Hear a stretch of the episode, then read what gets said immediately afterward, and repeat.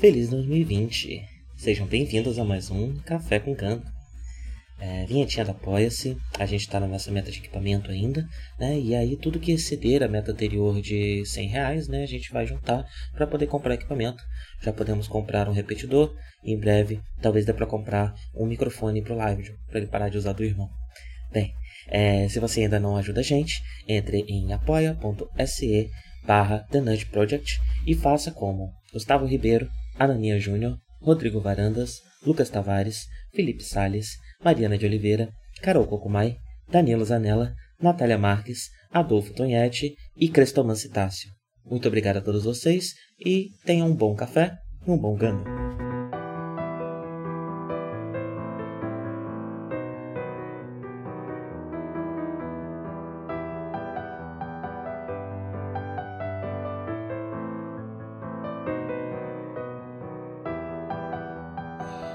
Dia a todos, sejam bem-vindos a mais um Café com Gando. No episódio de hoje, estou tomando meu usual mate, meu típico mate, e vamos comentar o 24 episódio de Mobile Suit Zetaganda, Contra-Ataque. Ah, esse episódio ele começa imediatamente após o anterior, né? O contra-ataque do título é sobre uma tentativa de retomada por parte da Elg é, da cidade de Von. Essa cidade que fica num posicionamento muito estratégico na Terra. Dizem que quem a controla, controla o espaço e controla. Desculpa, na Lua, né? E dizem que quem a controla, controla o espaço e também a Terra, né? Por, por conta desse, desse seu posicionamento. E ela foi uh, tomada pelos titãs no último episódio, e nesse episódio a Elg vai tentar tomá-la de volta, certo? E em paralelo, a gente também vai uh, ver nesse episódio a Assembleia Geral da Federação em Dakar, uh, para onde estão indo Blacks, que não aparecia faz bastante tempo, né? Nosso amigo da Barbinha, e o 4. Uh, mas antes de começar a falar do episódio em si, uh, queria comentar a abertura, né? Esse episódio é o primeiro episódio com a nova abertura. Eu gosto mais da outra música, uh, mas a, essa abertura ela é mais ela tem elementos visuais interessantes. E a coisa que eu mais gosto nela, que apesar dela ser bastante parecida com a anterior, né, já que ela usa muito do, das imagens da, da abertura anterior, uh, ela mostra um, um pouco mais de cenas que a gente via na abertura anterior. As que eu prestei atenção é que a do 4, né? A gente vê o 4 tirando o óculos e aí a gente vê ele abaixando o rosto, o rosto dele fica sombreado de um jeito mais soturno, né? Talvez até dando a entender que a, essa agenda pessoal do 4, né, que a gente não sabe muito bem qual é, vai se, se desdobrar né, nessa segunda metade da série. A gente também vê o Zetaganda, né, que aparecia apenas como uma sombra, você não conseguia ver detalhes do rosto dele na, na abertura passada. Dessa vez ela, ele aparece primeiro como uma sombra e depois você clareia e você consegue ver uh, o rosto completo do robô. Uh, e eu acho, o Camilo dando joinha, eu acho que tinha na, na, na abertura anterior, uh, mas a gente vê um pouco antes uma For eh, chorando, né, e correndo, voando no mesmo fundo em que o Camilo aparece para dar o joinha. essa parte é um pouco mais desconexa, né, desencontrada, por que, que o Camil tá dando um joinha pra menina chorando, é, mas também é meio que uma, uma continuação, né? um outro momento ali de uma, é, de uma cena que a gente já tinha visto na abertura anterior. Bem, o, o episódio já abre com um Henken chegando na Gama. É, a gente tem uma Emma que está questionando o dilema do episódio passado, porque que, é, a, com toda essa toda essa treta rolando em Vombral, por que, que o 4 está indo para a Terra, para essa Assembleia, né? E a resposta do Wright é parecida com o que a gente discutiu né, no episódio passado, né? A guerra, ela não é sobre batalhas, né? A guerra, ela não é só sobre isso. A guerra, ela é também sempre política. E a política é muito importante durante a guerra. E por isso que o 4 ir para lá, o que é curioso, né? A gente ter esse comandante, que é um comandante exemplar, mas que ao mesmo tempo também acaba assumindo essa figura de porta-voz. Uh, e isso acaba dividindo ele né, entre uma coisa e outra. Talvez isso aconteça até mesmo pela Elgas ter um, um número relativamente reduzido é, de, de pessoas, de soldados. Né? É, então, por isso que é, uma pessoa só precisa, até por ser muito bom em fazer as duas, né, precisa cumprir essas duas funções. E isso às vezes faz com que ele não esteja em um lugar onde ele é necessário. Uh, e a gente vê também um pouco mais dessa, dessa questão desconfortável do Henken com a Emma, né? Um, um, pequeno detalhe, né? O Henken, o Bright vai mostrar, o Henken vai mostrar alguma coisa pro Bright, ele se distrai com a Emma passando e o Bright dá até um, um pito ali, um puxão de orelha é, no, no, no, rapaz, né? É, nessa comparação que a gente tem visto bastante entre um mau capitão, que é o Henken, e um bom capitão, que é o Bright. Bem, é, a, a a cena de Dakar ela é toda entrelaçada, né? toda picotada ao longo do episódio, é, fica alternando com o, o, o se infiltrando é, em Von Braun. Mas eu preferi dividir os comentários, porque se eu for seguir cronologicamente conforme aparece no episódio, eu vou ficar o tempo todo comentando coisas picotadas, né? É, então acho que fica mais é, sensato, mais, mais inteiro, se, se, fazendo essa divisão que eu fiz aqui nas minhas anotações, né? Bem, a a Assembleia da Federação fica em Dakar. Dakar é uma cidade é, do Senegal. Uma cidade que hoje em dia é bastante preeminente economicamente, né? tem é, bastante força. Todo mundo conhece por causa da corrida, o Rally, né, Dakar. É, mas ela, ela é uma cidade bastante economicamente a palavra não está vindo, né? Ascendente, né? Ela está em uma, uma, uma, uma enfim, é uma cidade da, da África que tem uma relevância econômica bastante grande uh, hoje em dia e que no futuro uh, parece que vai ter até uma, uma, uma relevância nesse governo uh, mundial que se formou com a federação, né? nessa, nessa grande assembleia, né? Nessa grande. As palavras estão indo embora loucamente da minha cabeça. Peço perdão, gente. É... Mas enfim, dessa, dessa coligação, né? Que, que, que forma o governo global da, da época de Gana. E, e, a gente vê essa, essa, organização que se parece bastante com a Assembleia Geral da ONU, né? todo mundo sentado em uma forma circular, uh, normalmente com um ou dois representantes, uh, na ONU no caso por, uh, por nação. Né? Aqui a gente não sabe exatamente o que cada um representa, porque a gente não sabe exatamente o quanto resta do conceito de nação nessa época, mas a gente vê que, que, que Blacks e quatro são, estão representando algo, se não a ELG, alguma outra coisa, um partido, uma subdivisão, uma comitiva, não sei, é, dentro desse, desse grande esquema. Né? Eu queria até ler, eu queria que fosse possível, né? que tivesse, tivesse alguma coisa escrita nas plaquinhas. Como não tem nada escrito, as plaquinhas aparecem em branco, fica ainda mais difícil da gente imaginar exatamente como se organiza esse governo. Né? Uh, e o que está acontecendo né, ao longo de toda essa assembleia é um cabo de guerra entre os titãs e a, a Elg. Né? Os titãs estão tentando uh, passar ali uma votação que vai resultar na, na, na, no comando das forças da federação. É, isso eu comentei um pouco, acho que na época do, do, do Gana de 79, a, a federação ela dividia, né? ela tinha a força marinha, aeronáutica, é, o exército e as forças espaciais. Né? É, e aqui em, em 85, se eu não me engano, a gente, em 87, perdão, a gente já tem essas quatro forças unificadas no que é chamado de Federation's Forces, né, as forças da federação. E o que os Titãs estão tentando fazer é que o comando dessas forças é, passem inteiramente para a mão dos Titãs. Os Titãs passem a comandar todo o poderio militar da federação. É isso que eles estão tentando fazer. Eles estão insistindo num discurso né, de terra para os terráqueos, devemos ficar na terra, devemos permanecer na terra. Enquanto isso, a Elg está tentando mover, uh, eles usam o termo vamos mover os políticos para o espaço, né, mas acho que o que eles estão dizendo é mover o centro de poder, mover essas, essas assembleias, né, enfim, mover o, o, o, o as embaixadas, mover tudo que precisa ser movido da estrutura é, de governo da Terra para o espaço, porque isso seria um primeiro passo para uma movimentação inteira da humanidade para o espaço. Isso deixaria a Terra em paz e poderia a Terra se regenerar. Uma coisa que eles comentam nesse episódio é que a África já é mais da metade deserto uh, por conta, imagino, do aquecimento global. Né? Então a, a ideia da ELG é, bem, já que a gente não, não consegue mais controlar isso, vamos embora Vamos para o espaço e deixar a Terra se recuperar sozinha dos danos que a gente causou é, nos últimos séculos. É, e ao mesmo tempo, é, esses políticos dizem que não querem ir para o espaço porque têm medo de ficar doentes, né, de ficarem doentes.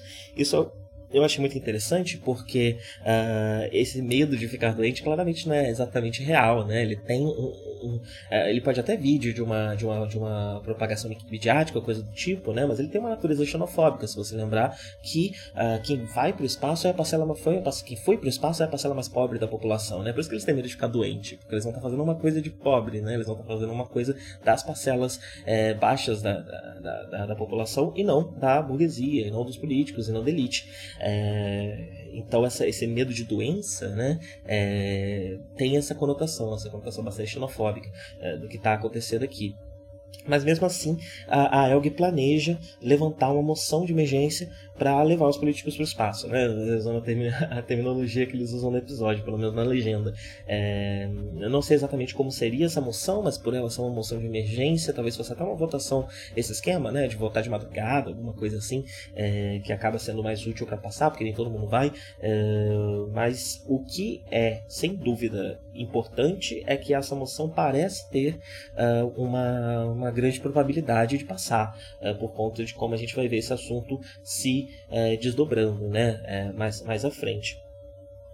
Bem, enquanto isso, a, a Gama decide mandar o Camil para se infiltrar em Von Braun. Eu acho uma decisão uh, muito curiosa. Não sei exatamente por que escolheram o Camil. Né? A Arekoa, por exemplo, já fez uma missão parecida, né? parece ter mais experiência nisso. Uh, por que ela ficou? Né? É, não sei, não sei por que essa decisão de mandar o menino. Talvez uma, uma vontade até de ensinar outras coisas para ele, né? de, já que ele se sai também como piloto, será que ele não faz outras coisas bem também? Né? Será que as características do type deles não, não podem ser interessantes? Né? Pra, até porque para para juntar informação, né? A partir do momento que ele tem um certo psiquismo, tem uma certa sensibilidade, uma certa facilidade de sentir uh, o que o outro está sentindo, isso ajuda para juntar informação, né? Para adquirir informação. É, e a, a, principal missão dele é descobrir o tamanho das forças inimigas, quantos uh, mobile suits uh, os titãs têm em Von Braun, e também investigar a aceitação dos titãs na cidade.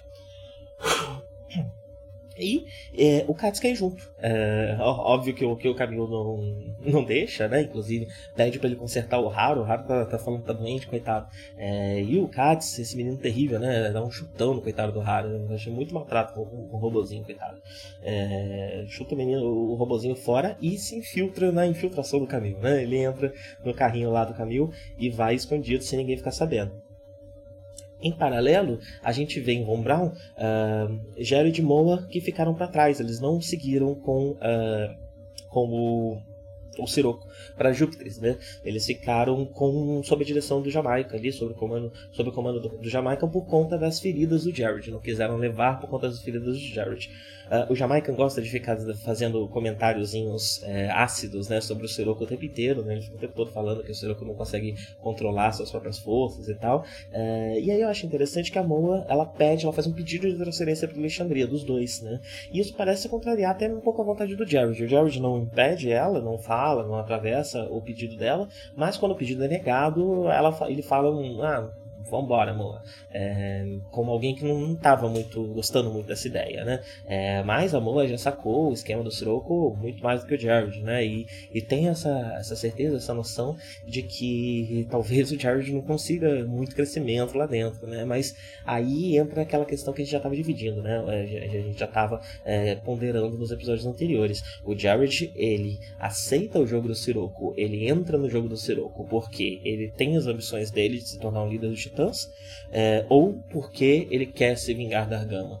É, porque o Sirocco ele ainda não é alguém dentro dos Titãs, né? O Jamaica está numa patente maior do que o Sirocco. É, então é, é, uma aposta, né? Mesmo que, que a ideia dele seja uh, que esse cara pode talvez me ajudar a chegar na liderança, é, é uma aposta que ele está fazendo, né? É, talvez até o Sirocco saiba um pouco disso e por isso faça esse jogo com o Jared, esses testes que ele faz com o Jared. Mas faria, seria muito mais seguro, seria jogar muito mais seguro fazer isso com o Jamaica. Ao mesmo tempo, a série pinta o Jamaican, que sempre joga seguro, é sempre muito covarde, inclusive, a gente vai ver bastante disso nesse episódio ainda. Uh, ele é pinta ele como covarde, né? Por jogar seguro, por. Uh, na verdade, ele é covarde não por jogar seguro, né? Mas ele joga seguro quando é contra o inimigo, quando é contra seus subordinados, ele é sempre extremamente agressivo. E é por isso que ele é covarde, né? É... Mas o, o isso acaba sendo pintado pelo personagem que faz isso, né? Ser um personagem é, que é claramente um lixo humano, uh, isso acaba sendo pintado com, mais, com os olhos pela série, né? E talvez uh, o, o, o Jared enxergue da mesma forma, né? E por isso prefira apostar no Sirocco, que tem mais valores, né? Que é, é, um, é, um, é um alguém que, que, que, que ele talvez veja um, um futuro grande dentro dos Titãs é, que vai trazer uma mudança para os Titãs que se assemelha um pouco mais também com a forma como o Jared funciona, eu diria. Né? É, e o comentário do Jamaica é bem machistinha, né? bem escroto com a Moa. Ele fala, além de, de, não aceitar o pedido dela, fala ah, por que, que você não vai fazer compras ou alguma coisa do tipo. Né? É, inclusive, esse comentário está lá propositalmente, né? de novo. É, é, comum a gente ver leituras de Zetagana como é uma coisa da época, não sei o que, mas Zetagana está claramente falando de machismo, de misoginia e está deixando claro isso. Né? Isso é, é proposital esse comentário lá, é para uh, pra questionar esse tipo de coisa mesmo e para trabalhar com esse tipo de coisa. E aí, o Jared sai e encontra quem nos portos? Camille né, o melhor espião de todos os tempos, Camil. Ele chega na cidade, ele pega o carrinho dele, a primeira coisa que ele pensa em fazer é tentar se infiltrar entrando pela porta da frente, no, no, num prédio dos titãs, lá dos inimigos. É obviamente barrado, não tem nada para apresentar que, que, que, ele entrar. É, e, e, e de cara, ele ainda dá de cara com um cara que sabe quem ele é, reconhece ele, mas não entrega ele. O Jared salva a barra do Camil por um motivo que não sei muito bem, né? Eu acho que uh, a gente pode dizer que o Jared tem essa agenda dele de vingança com o Camil, uh, e se ele entrega o Camil, ele, isso morre, né? Ele a vingança dele não se realizou, ele não venceu o caminho em combate, ele não. É, talvez seja algo nessa linha, o motivo pelo qual ele salva a barra do caminho. Ele diz que é primo dele, né? Gosta muito de robozinho e vem aqui ver os robôs. É, e deixa, por conta disso, né, usa a carteirada lá de militar dele e deixa um caminho pa, é, passar aqui, deixa o caminho passar não, mas não, não, não enche mais o saco do caminho e o caminho não pensa duas vezes, né? Sai correndo, não quer nem saber porque que o Jared salvou ele. Eu não vou conversar com esse cara, né?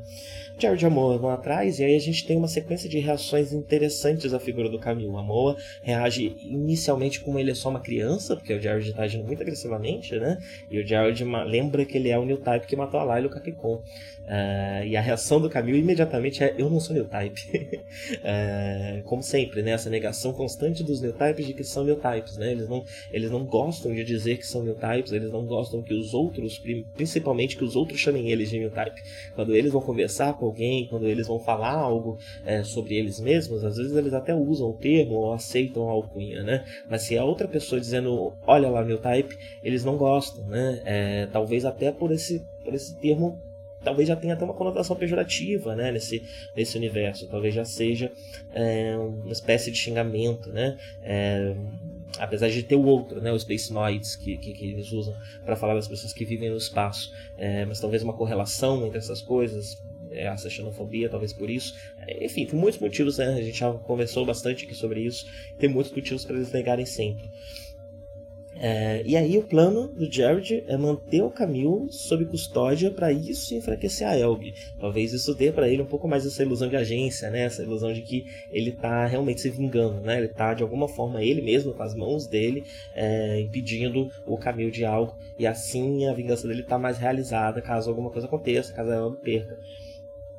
Porém, que se infiltrou na infiltração, aparece, salva Camille com a arma do Amorô. Eu não sei por que esse menino ainda tem essa arma. Não sei porque ele não foi revistado, essa arma foi confiscada, sei lá. Ele ainda tem, guardou, tá lá com ele. E ele acaba usando essa arma ali para conseguir. É enfim, tirar o caminho dessa situação e os dois fugirem. Né? Ele até perde a arma, mas reavém logo em seguida. E enquanto tudo isso está acontecendo, nós temos um ataque é que, feito pelo Yazan. Yazan é um personagem que não tinha aparecido até agora, a gente viu muito pouco dele nesse episódio. Ele está pilotando um Gaplant, que é aquela suíte que a gente viu a Rosamia pilotando na Terra, naquele episódio que o. Acho que aparece mais um episódio, né? Mas no episódio que o Katz rouba o Mobile Suit, eles brigam na, na ponte, é, é o mesmo o mesmo mecha, né? O mesmo, a mesma suíte. Uh, e o Yazan está tomando esse ataque, está tomando essa iniciativa de ataque por conta própria. Não foi uh, um, um, comando do Jamaica, ele aparentemente está é, sob ordens do, do, do Jamaica, uh, mas ele resolve atacar por conta própria ali, fazer o um negócio dele. O Jamaica fica surpreso também, né? E a, a, a Gama manda seus pilotos para lidar com essa situação. É, do, do, do Yazan ali atacando. A a Fá aposta corrida com a Reco, achei muito engraçado isso. Eles estavam correndo para ver quem entrava no robô primeiro, né? É, e a Fá ganha, o Raro dá um tropicão ali na coitada. Da Reco, com certeza a melhor forma de lidar com a criança que está querendo roubar o robô, né? É, e sai, né? Como sempre, as portas estão abertas para quem quiser sair. Isso nunca vai mudar engano, eu acho. É, e uh, vai para a batalha uh, o Apoli no Rick Dias, a Emma no Mark II, a Fá no Metus, uh, e mais para frente a Arekoa com o Zetaganda, né? Ela, ela sai com o Zetaganda, mas logo a gente descobre que a intenção dela é levar o Zetaganda pro Camil que está na cidade, que está sob ataque.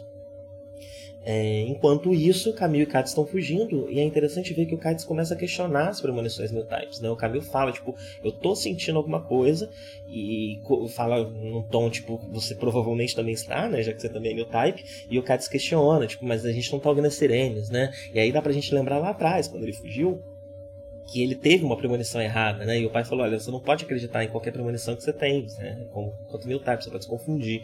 É, mas o Camilo, mais experiente, está com muita certeza, está muito firme de que tem alguma coisa acontecendo. E realmente não dá cinco minutos e começa a tocar sirenes, né?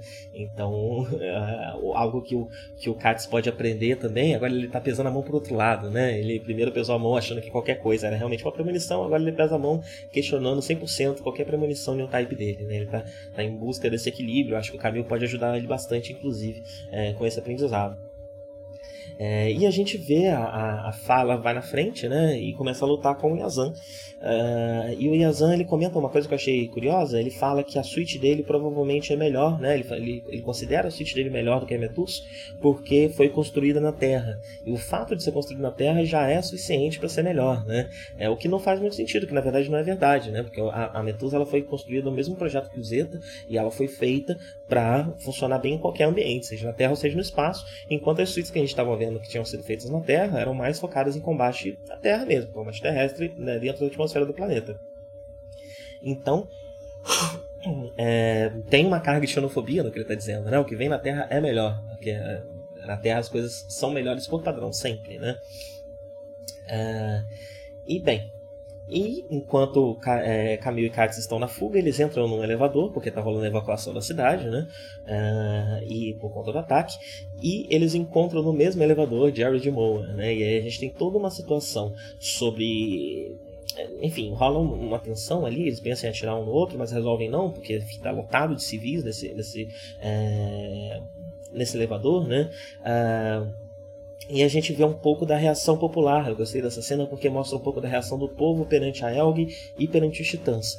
Então a gente tem esse, esse menininho, né, esse rapaz que conhece o Camil e o Camil parece até meio famoso entre quem apoia a Elg e que mostra, é interessante ver esse menino falando com o Camil porque esse menino é o Camil no começo da série, né? O Camil fala que lia revistas, é, umas fanzine lá, é, sobre a Elg, sobre a ação revolucionária. Esse menino, ele, o pai dele, parece parece que apoia a Elg, né? Então ele também tem bastante informação e ele olha para o Camil já como um herói, né? Como alguém famoso. É, e, é interessante ver o Camil agora do outro lado, né? O Camil agora está numa posição do outro lado de que ele estava no começo da série.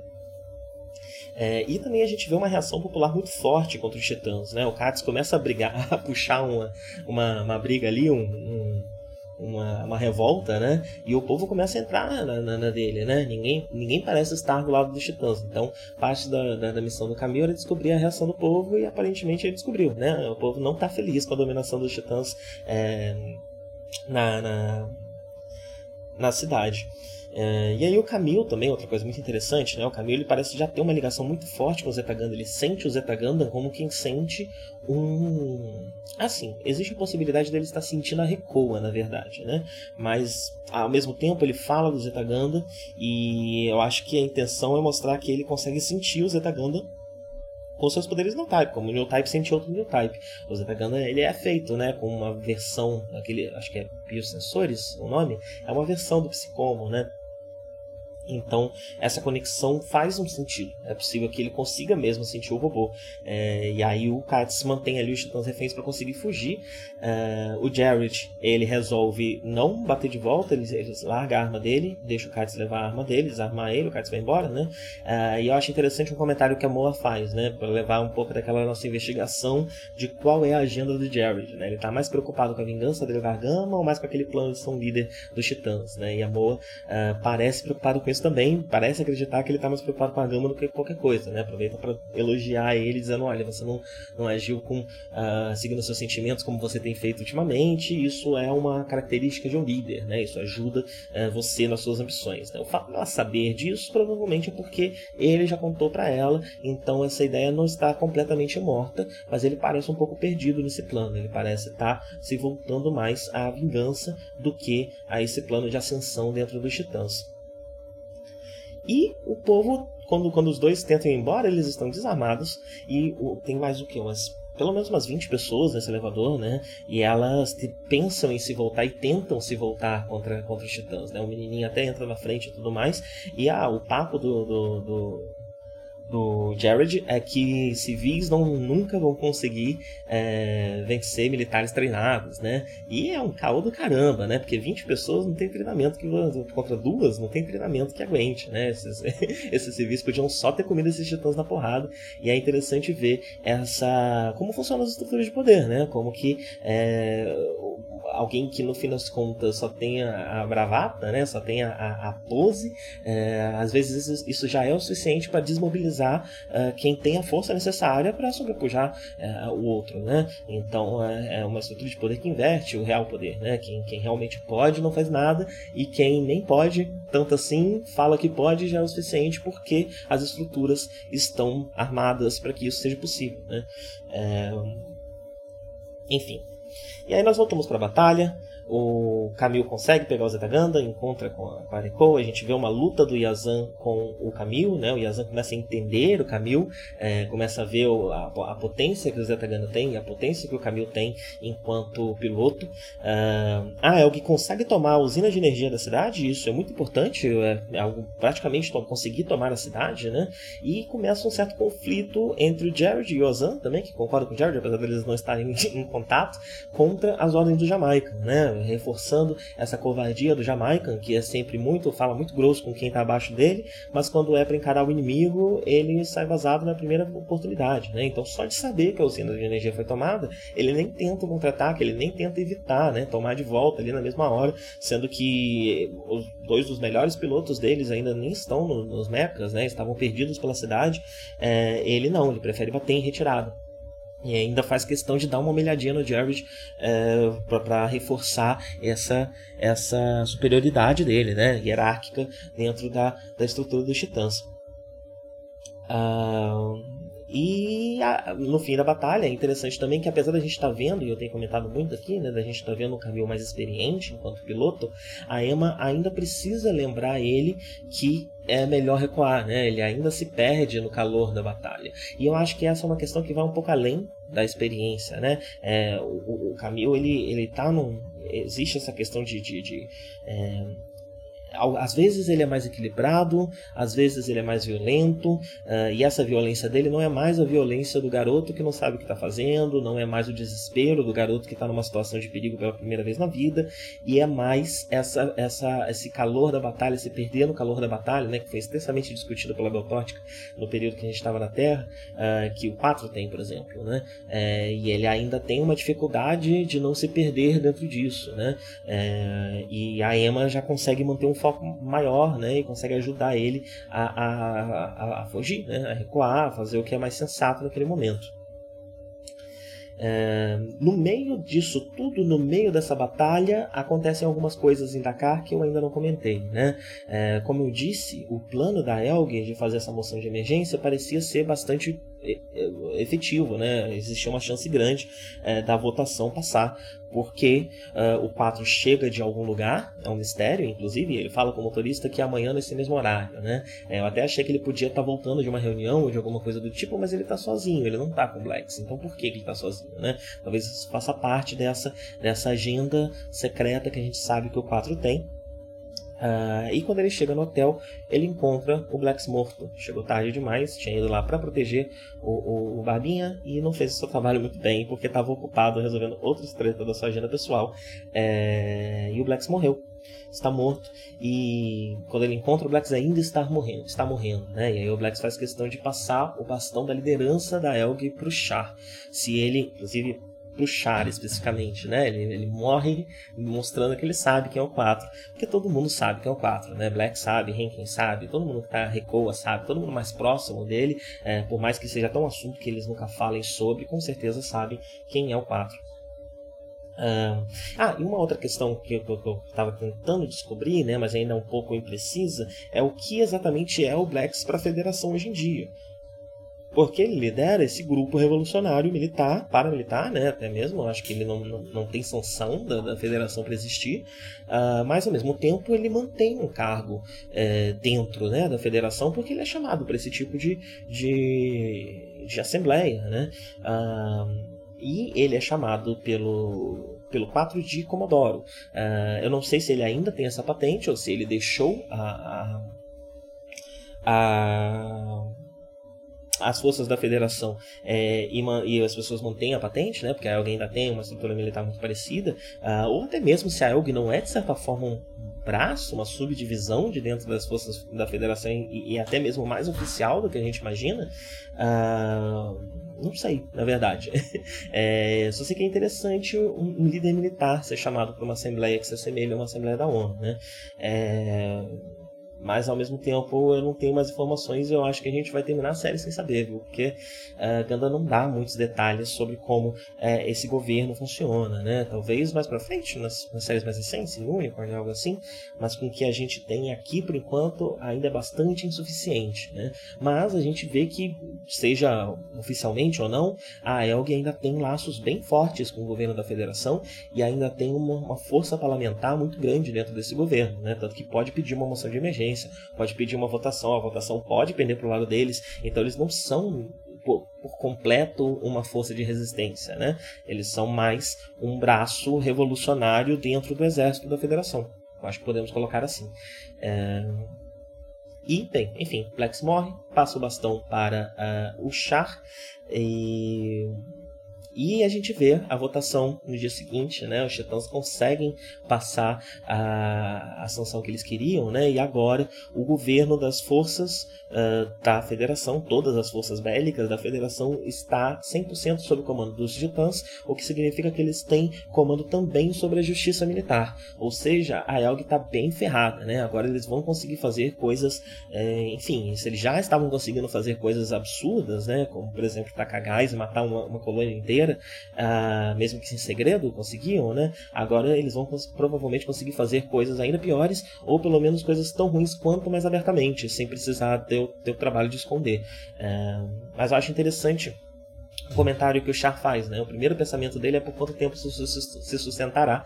E a frase exata dele é que as decisões tomadas por quem vende a sua alma para satisfazer necessidades imediatas caem facilmente, né? É, que é a máxima de que o fascismo não se sustenta, né? O fascismo ele surge é, como uma, uma, uma forma de, de, de, fazer as coisas voltarem para os eixos, né? É, de uma forma bruta, ridícula, e só que ele não se sustenta, ele não, não ele não persiste, né? E o, e o Char sabe disso, uh, e o Char já olha para essa decisão com essa esperança, né? Uh, mas ao mesmo tempo que ele olha com essa esperança, também a partir do momento que ele está referenciando a história, né? E ele está pensando em processos históricos, também tem um certo pesar uh, que mesmo que dure pouco, enquanto durar será bem ruim, né? mas eu achei interessante essa, essa frase dele aqui, muito bem marcada no final da da, da Assembleia. E por fim a gente vê bem rapidinho o pós-batalha do lado da Aelg, né? A, o Bright ele decide não uh, bater no Katz. Já é, eu acho que a segunda, terceira vez que o Bright, o Bright decide por não seguir com essa tradição né, de bater nas crianças.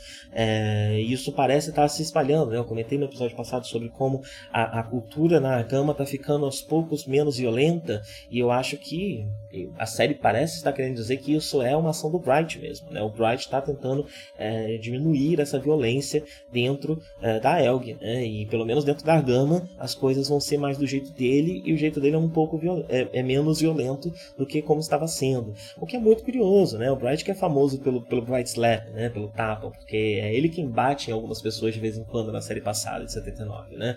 É, mas ao mesmo tempo é interessante lembrar que o Bright de 79 é um menino de 19 anos, que está no comando, é, um cadete que foi parar no comando, né? Então ele não tem uma noção exatamente do que ele está fazendo, ele está repetindo o que ele acha que deve ser feito se você está no comando. E agora a gente tem um Bright mais maduro, a gente tem um Bright que entende um pouco melhor o que está acontecendo e que está decidindo por não replicar essa violência. É, então acho uma decisão forte, né? E eu acho que vem de um aprendizado da base branca, vem do que ele aprendeu dentro da base branca, né? Porque mesmo dentro da base branca ele, ele aos poucos vai ficando cada vez menos violento, né? Conforme as coisas vão entrando mais nos eixos. Então ele parece ter essa noção é, de do, do, do de quão ruim é essa violência, né? E agora que ele está mais velho, mais centrado, ele aplica isso de uma forma é, bastante política até mesmo, né? Dentro da, da cultura ali da nave. E a gente vê a Far mais uma vez chorando de desespero, né? Ela ainda está nesse êxtase da batalha e agora o sofrimento dela é por conta da destruição que aconteceu na cidade só porque ela tomou a decisão. Ela está vendo o peso que pequenas decisões têm dentro da batalha, né? E está passando por essa dor e é muito interessante que o Camil compadece dessa dor, né? Ele não exatamente consola ela, ele não sabe exatamente como fazer isso. A Arekoa e a Emma parecem ter um, um traquejo social muito maior para ajudar a menina nesse momento, nesses momentos difíceis, né? De uma de, uma, de alguém que está começando a pilotar agora, é, mas dentro da cabeça dele, nos pensamentos dele, a gente vê que ele, ele compadece e entende o que ela estava passando, né? É, ele lembra daquilo e ele não acha, como a Emma em muitos momentos, né, muitos momentos tra a, tratou ele dessa forma, né? Ele não acha que isso possa ser resolvido na porrada, ou possa ser resolvido com, com correção, ou que seja uma bobagem de criança. Ele, apesar de já ter superado muitas dessas questões, ele lembra delas e entende elas, e isso também é muito importante importante para cortar essa propagação de violência que acontece nesse momento é, no mundo de Gano. É, e, no fim das contas, o que ele pensa é que, bem, a gente pode ter destruído algumas coisas, mas a gente está vivo, está todo mundo vivo, e isso já é uma grande vitória. Né? Ele já viu muitas, muito mais mortes, inclusive de amigos, de pessoas próximas do que a Fá. É, lembrando, acho que principalmente do Roberto, né? que apesar de é, dele, de, dele ter aquele conflito com o 4 no momento da morte do, do Roberto sobre deixar isso para lá ou não, é, o Camil, dentro das sensibilidades que ele tem, principalmente com, com a morte é, de inimigos, acho que ele tem essa é meio óbvio que ele tem essa, deve ter essa mesma sensibilidade sobre a morte de seus parceiros. É, então, quando ele comemora que todos sobrevivem, também é uma forma de rememorar esse, esse companheiro perdido. Né? Que eu acho que foi o único personagem com nome né? que, que morreu até agora, apesar do Camilo ser muito próximo de toda a tripulação da Argama. Né? Ele, ele se dá muito bem com todo mundo, com os engenheiros, com o pessoal da ponte. É, então, ele tem, existem outros, né? Existem outros também que morreram, mas que não eram personagens que a gente conhecia. Bem. O mate ainda tá bem forte, mas eu vou deixar para terminar de tomar depois da gravação, porque senão daqui a pouco eu começo a engasgar com os matinhos. Acho que por isso, por hoje é só. Tenham todos um bom dia e até a próxima.